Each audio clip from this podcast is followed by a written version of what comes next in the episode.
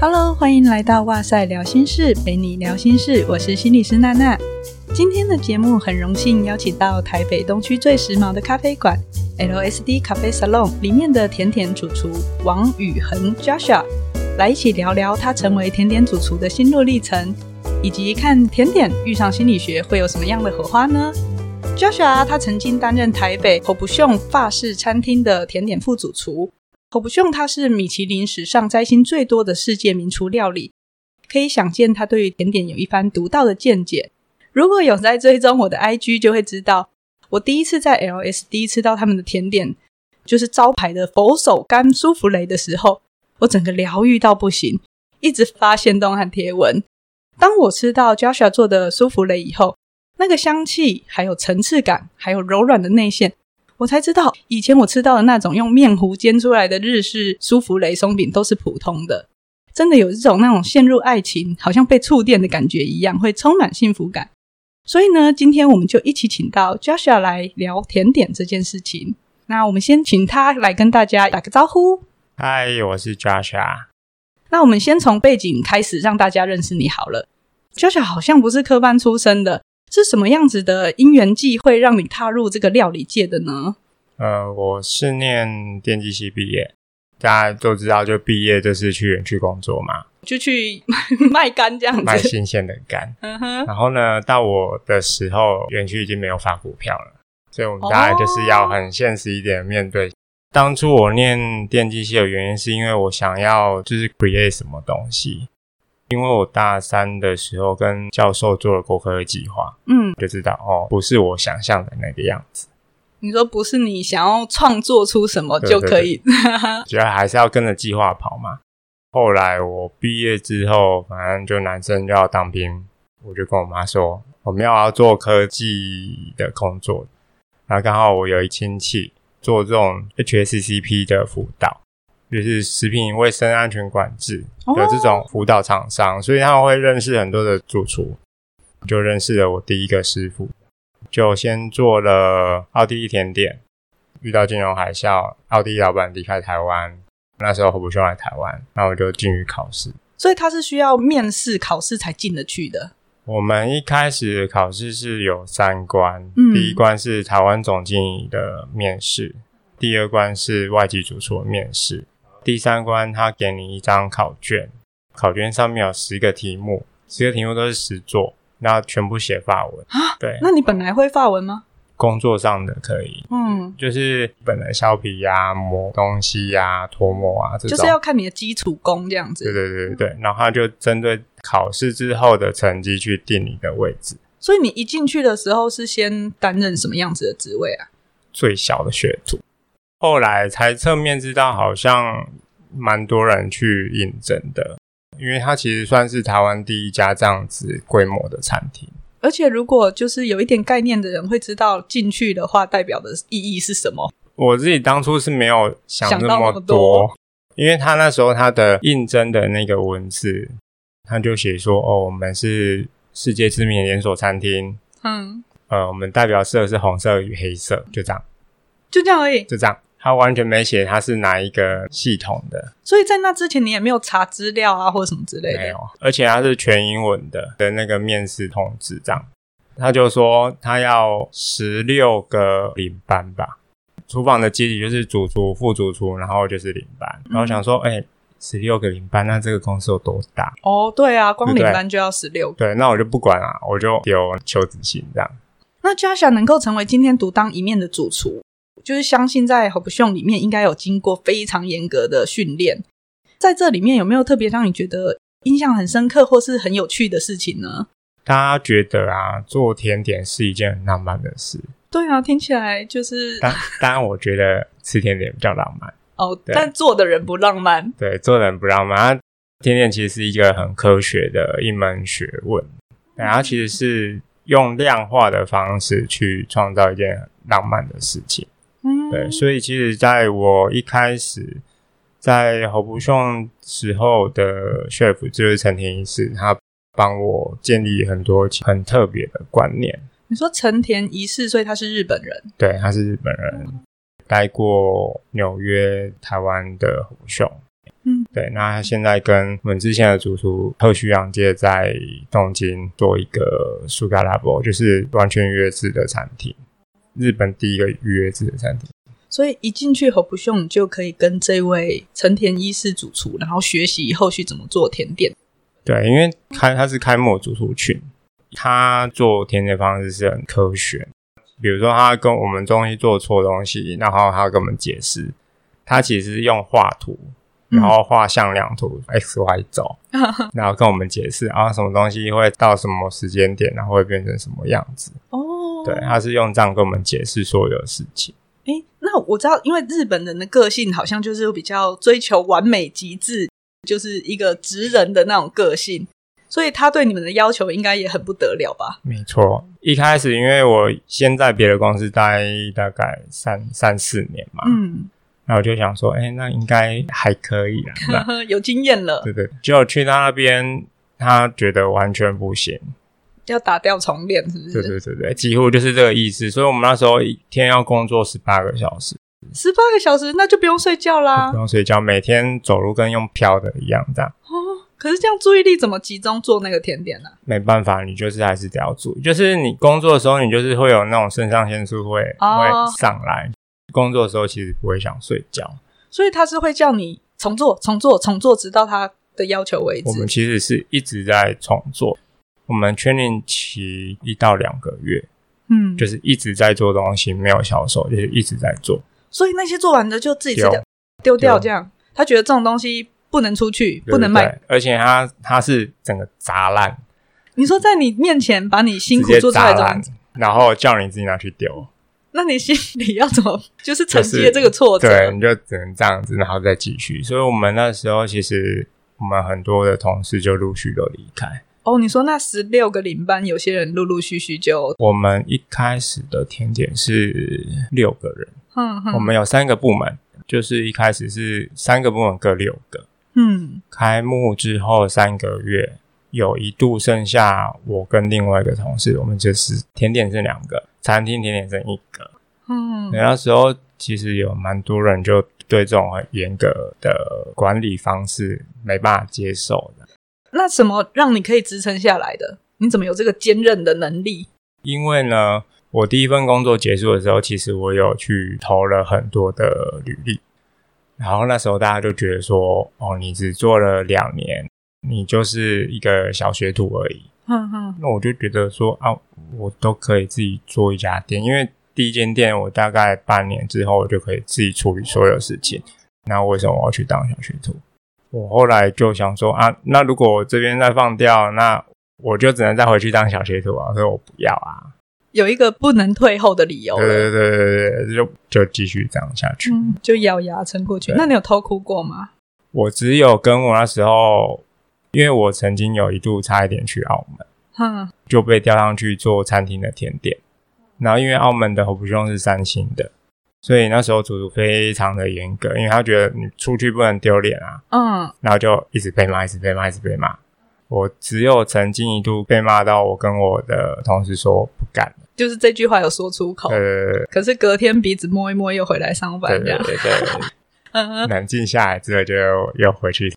那刚刚有听到你说成田主厨有带给你一些很重要的、开启你后面之路的这一些概念，觉得主要的是哪一些价值观在影响你啊？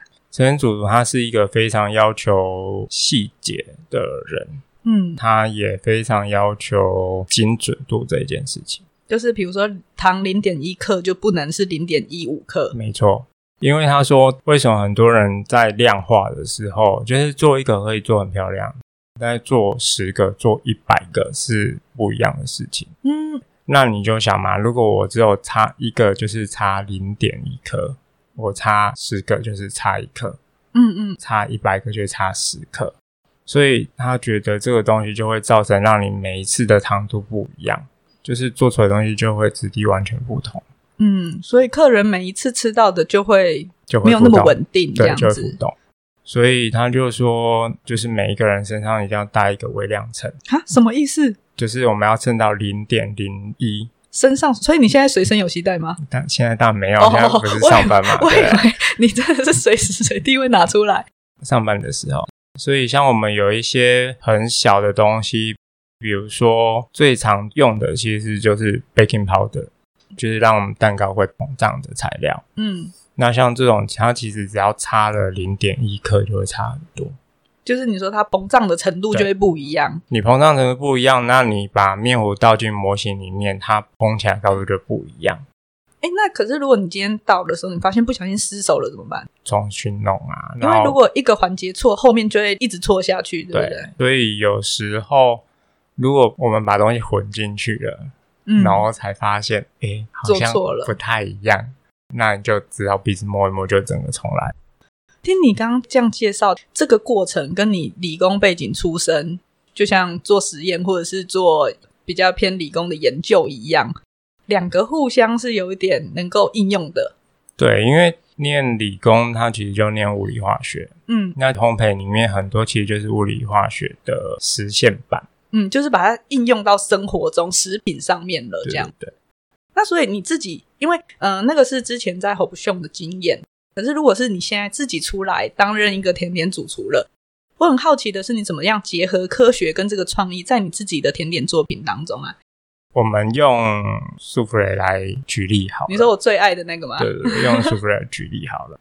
通常一般大家会觉得就是哦，苏芙蕾它其实是一个很蓬的一个甜点。嗯，苏芙蕾这个字，它其实在法文里面，它讲的就是讲空气感这一件事情。哦比如要像题外话，就是像那个我们的爆米香，法国也有哦，是哦，它就叫 he souffle，就是你的 souffle。可是它吃起来质感差很多诶，但是它就是有空气感啊，哦、就是它是包空气在里面，嗯、所以其实舒芙蕾它其实需要的是轻盈跟空气感。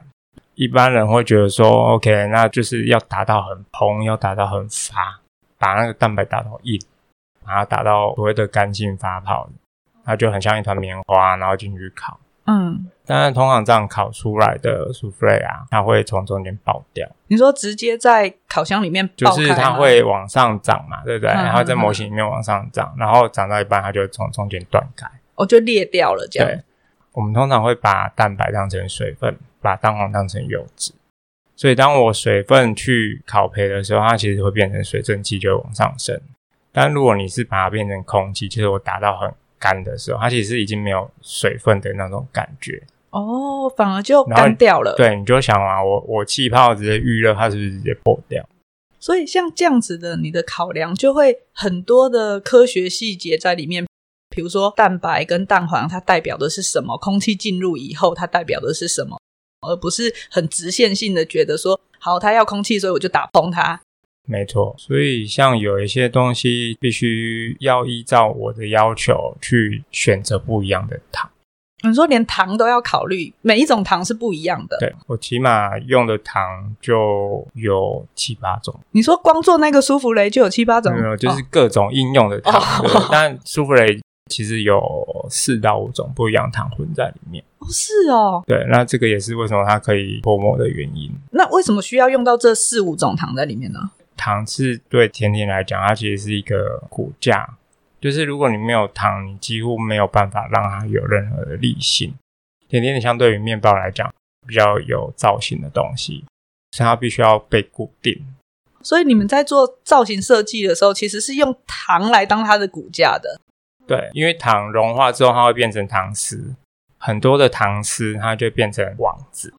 网子呢，它就可以包裹很多东西，比如说它可以包裹面粉啊，包裹鸡蛋啊。嗯、然后鸡蛋不是烤熟，蛋白质会硬掉吗？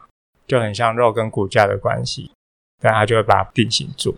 哦，所以在你们在想象这个甜点的过程中，其实你是比较像是更细微的看到它呈现出来微分子的那个状况的感觉，就可以用那种概念去想象，所以你才有办法去替代你的材料。所以，像这个舒芙蕾，你觉得它跟日式一般那种舒芙蕾最重要的差异在哪里？日式的舒芙蕾啊，其实就是我们所谓的 pancake，就是松饼。哦，所以它不是真的舒芙蕾，它不是舒芙蕾，它是松饼。哦，只是它名字取这个。应该是说，它其实是从旧有的松饼里面去打入大量打发的蛋白，所以它才会有弹性。嗯哼，但是它还是用煎的。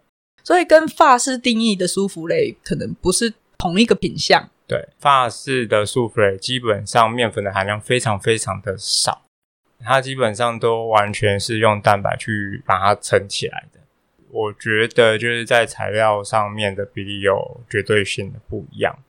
像我的砂糖使用量一个大概只有八公克，所以其实算是相对是低糖的。所以听起来就是在设计甜点上需要超多的那个食物科学知识，还要考量很多的细节。对啊，我我之前为了这件事，我跑去跑去台大旁听一学期的食品化学。哇，也太认真了！所以从那个课程里面，你就有一些概念可以应用到你的食物中。对，但是因为现在食品化学很多其实会讲药学部分，比如说那时候起云剂呀。那哦，还是因为食安风暴的关系。对对对，他们那时候去，我那时候去上的时候，刚好就起云这样子，他们就很重点在这个东西上面。嗯嗯。但是它还是会有一些很基础的东西，比如说老师就说哦，所有的风味都会被油脂吸附。嗯。这句话的意思是，所以就是说，简单来讲，就是控麻粉有味道的地方，并不是瘦肉，是它的油。有东西越油的时候，你会觉得很好吃，是因为这个？对，因为因为油会吸附所有的味道，它油脂去吸附味味道分子是相对容易的。可是像这个概念，你怎么应用到你的甜点上呢？比如说，我想要一些烟熏的味道，嗯，我就把奶油拿去熏。哦，你用它来吸味道？对，用它吸味道之后，再把奶油融到里面去。那佛手柑舒芙蕾，我记得它有三种香味，对不对？这种天然香气。就要么就是放香精，要么就是放天然精油。嗯嗯，我们选择后者，因为天然香精我自己都不行。你自己都不行的意思是？我自己闻到那个我都觉得很假。对啊，然后我们先把这个东西呢，先做一个很像卡士达的东西。嗯，那卡士达里面就其实就会有大量的蛋跟油脂。哦，所以它就吸进去了，就会把它吸附在里面去。哦，所以这就是难怪它那么令人惊艳的秘诀，就是那个香气，我真的是觉得哇，好有层次感哦。对，就是会把它补在里面去。所以除了食材的选择以外，Joshua 还有特别注重什么吗？是不是还要考虑一些，比如说视觉上面的设计？因为我知道，呃，食品心理学里面好像除了嗅觉会对食欲造成影响以外，最明确的好像就是视觉的影响。大部分我们都会说，比如说红色这种暖色调的食物可以增强食欲。呃，冷色调蓝色的这种就会比较相反，可能就会让人比较不想吃那个东西。生活中确实有一些卖相不佳的食物，它可能很容易就会失去被品尝的机会。但是我吃到 LSD 的甜点，它不会太甜，然后又色香味俱足，所以它是怎么做到的啊？开发甜点上面，我们其实会，我自己会习惯做几件事情。嗯，第一个，我会先考虑客人他可能喜欢什么样的味道。想好受众可能是谁的？先先先想好受众是谁嘛，这是说品牌要做的事情。我先想好我受众可能喜欢什么样味道，他可能喜欢什么样口感，嗯、甚至他喜欢什么样温度。哦，连温度都要我都要先设定好。LSD 的品牌概念，我就必须要把它考虑进去。像这个东西之后，你就会有世界观出来。你说你的甜点世界观，对，对，我就是在对我这一家店的世界观，我就会出现。嗯，出现之后，我就会知道我要就是拿一个甜点放在什么地方。用店里面现在卖很好的栗子蛋糕来讲，嗯哼，我常常出国，我会跑到巴黎去。巴黎还是一个甜点走在比较尖端的一个地方。巴黎在秋天的时候，它其实就会有卖栗子。哦，所以他们也会吃栗子。他们就是会有，但是他们栗子就是放在铁桶上面去烤。不像我们的糖炒栗子是锅子去炒，对对。但是因为我又希望这个东西同时可以让有一点跟当地有一点传承的概念，嗯，所以我就把它做的有点像糖炒栗子。秋天套到刚刚的就是世界观去，就会知道哦，我要秋天我可能会有一些当季的食物，那栗子绝对会就是首选。巴黎街边就会看到栗子。台湾这边也会看到糖炒栗子嘛，就把它结合起来，就把它放在一起。然后，但因为我们一开始的栗子其实呈现并不是像现在这个样子。我那天有吃过，它比较像是一颗很可爱栗子蛋糕，然后下面还有黑色的，很像木炭。对，那木炭糖呢？它其实是西班牙的一个很传统的甜点。哦，所以它本身是一道甜点。它故事是这样，就是西班牙在那个就是圣王节的时候，就是他们的、嗯、他们的儿童节。小朋友如果呢，在那一年呢，乖乖听话，他就会得到一块蛋糕。那如果他做错事，就会被发到一块木炭糖。哦，所以对，所以你收到木炭糖，你就知道，哎、欸，我今年做错事这样。可能不是很乖，那会不会每年都收到这个木炭糖？这这个我就很难说。当然，这个 idea 是因为当时候有一个常常待在西班牙的一个一个大哥叫 David 哥，他就先吃了栗子蛋糕，然后非常爱吃甜点，蚂蚁人来着。那所以他可以当你的试吃员。对，他就吃一吃吃，他就说：“哎、欸，这个很棒，这样子。”哦，那我在西班牙的时候看到什么东西，他觉得很适合。刚好我们那时候就卡在这个这个一个小关卡，就是蛋糕已经成型了，可是它的怎么在视觉上的呈现更完美的时候有点卡关。然后后来就跟我们讲说有木炭糖，但是这个东西就是我之前就有做过哦，我之前就有做过这个东我本来就会这个东西。只是我刚好没有想到，没有从记忆中提取出来，对对对，然后就是刚好有长辈朋友提到这个东西，所以聊天的过程中就让你把这个最后一片拼图拼上去，然后就完成了这个。大概聊天完十分钟 就把它弄，就把它弄好了，这么快速？是这样子啊，因为我觉得很多的食物它其实是会承袭当地的礼俗，嗯，然后或者是来自于父辈的一些传承。所以，当一个甜点它是有这些礼俗文化或是故事的传承的时候，好像它就更有那个意义，可以带给食用的人一些了解，然后更可以感受当地的氛围。没错，我吃的时候会有漫步在巴黎街头的感觉。虽然现在不能出国，但是如果想去巴黎的人或想回味的人下，就可以去 LSD 体验一下。另外一个我觉得比较好奇的是，大家常常会说甜点是另外一个味。我们有时候明明已经吃很饱了，却还是想再吃一点点东西，好像就是要来一点甜的才会那种结束或饱的感觉。你可以跟我们分享，就是甜点是另外一个味这个概念，你自己怎么看待？呃，先跟大家分享一本书，那一本书的书名叫《品尝的科学：从地球生命的第一口到饮食科学研究最前线》。这本书呢，它其实就会讲很多这种品尝科学的事情。通常我们胃在吃饱，嗯，大脑就会直接跟你说：“OK，我们吃饱了，就是你可以不用再塞塞食物进来。”它总要有一个停止的讯息嘛，对对对，对对不对？但是呢，我们的眼睛的那个地方啊，眼窝、和叶、皮质的，它会对某些特定的味觉或视觉会略过这个讯息，略过这个讯息，所以你就又可以继续吃。哦，你是说，虽然大脑已经收到说：“哎，你吃饱了。”可是，如果你眼睛看到或是闻到其他的味道也是很诱人的时候，你就会觉得不管我还是要吃这样。对对对，所以就是有时候为什么我们人会在吃饱，然后你就看电视啊，然后看到某些零食啊，就觉得哎，是不是应该再来一个小东西或什么，就会再继续吃。所以其实简单来讲啊，我觉得甜点就是全世界少数不会伤害中枢神经的兴奋剂。所以这就是为什么我们永远吃得下甜点，就会让我想到甜点好像跟情绪都是蛮有关系的。特别是比如说像我们生日庆祝开 party 啊，有好事发生的时候，我们就会想要吃蛋糕或甜点。但是同样在心情不好或是很厌世的时候，我们也会想要吃甜点来疗愈、安慰一下自己。这边跟大家 分享一下说，说确实研究发现，在压力或是疲倦或是睡眠不足的时候。人会更倾向的选择高热量的食物，来让我们获得一些压力舒缓的感觉。可是呢，过分依赖甜食，可能还是会有成瘾的情形。甜食它对于情绪的调节，它可能只是暂时性的，偶尔来一点小确幸没有关系。可是还是要提醒大家，经常的造成血糖的波动，可能会让你的情绪更起伏。与其就是为了满足一时的口欲或是宣泄情绪，乱吃一些甜点。不如慢慢的去选一个像 Joshua 这么用心做的甜点，慢慢的品尝，可能会更幸福。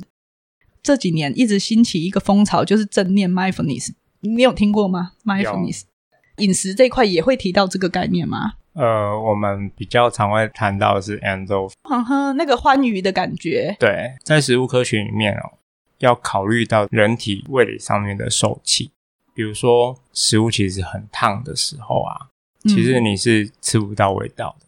嗯、哦，你刚刚有说到你们会考量温度这件事。对，如果你盘子你是没有温度的时候，很多时候呢，如果你这一道菜是需要很多的香气，它其实不会散发的哦，因为靠温度让它慢慢扩散出来。对，所以你去看高级餐厅的盘子，通常都会是很烫的。嗯，它都会温过，然后有的甚至会烫手。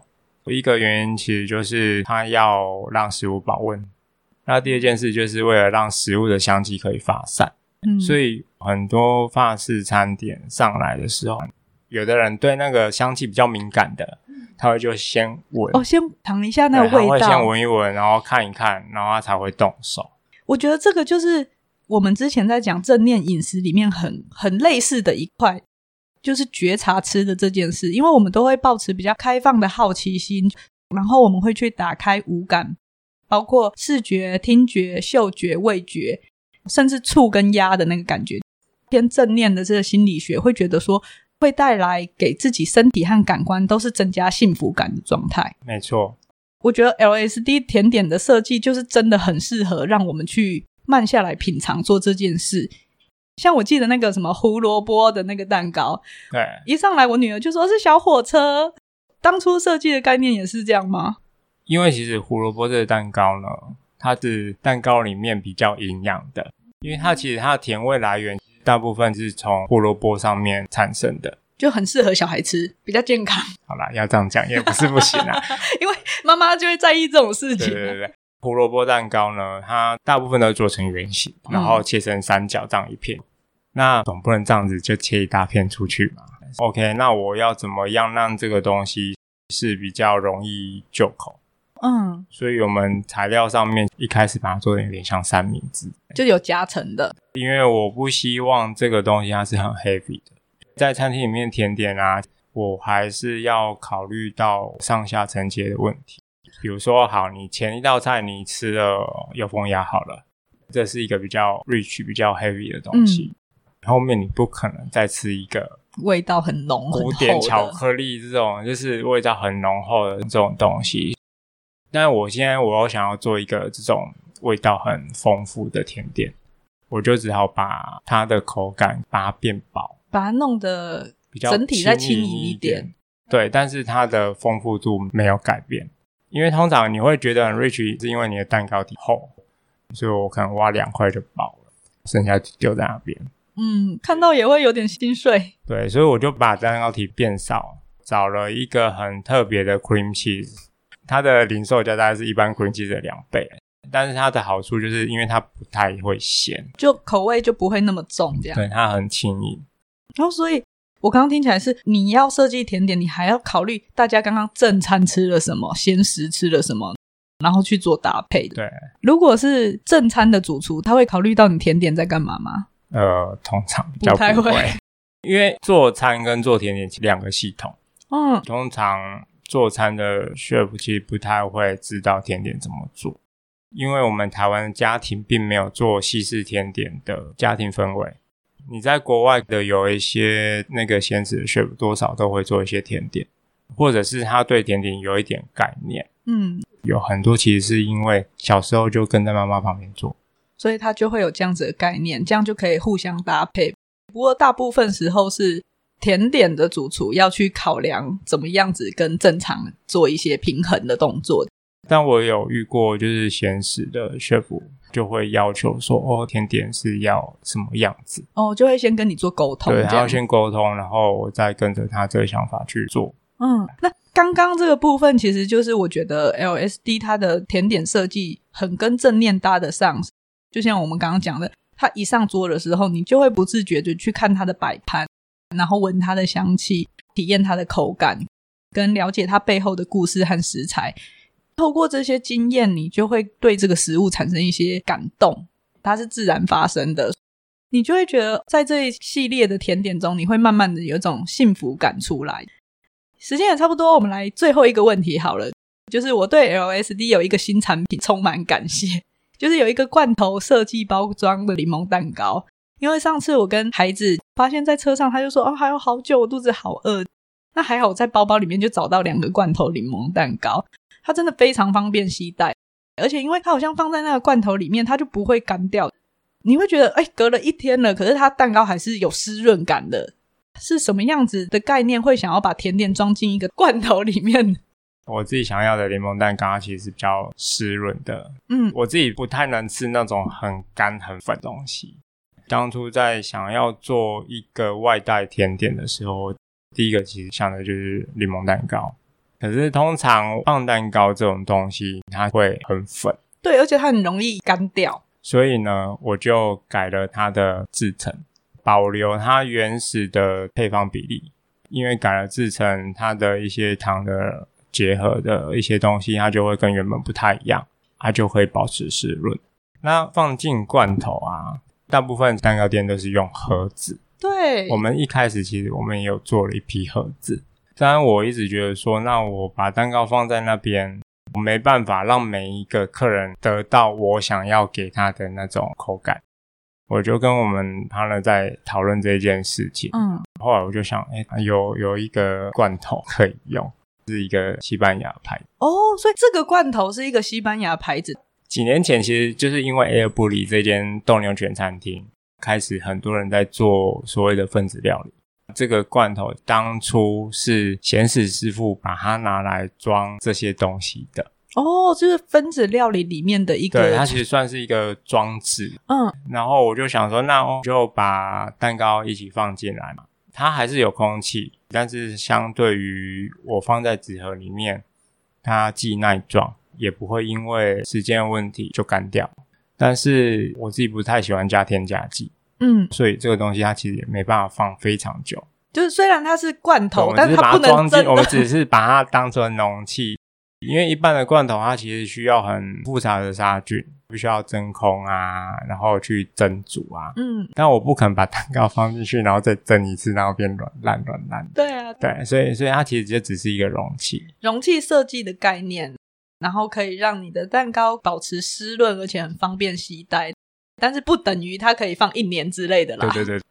今天跟 Joshua 聊了很多，你要不要跟我们介绍一下你们还有什么甜点啊？在外带甜点，我们还有香颂，通常大家就把它翻译成香颂。它是一个外面是千层酥皮，嗯，然后里面有加不一样内馅。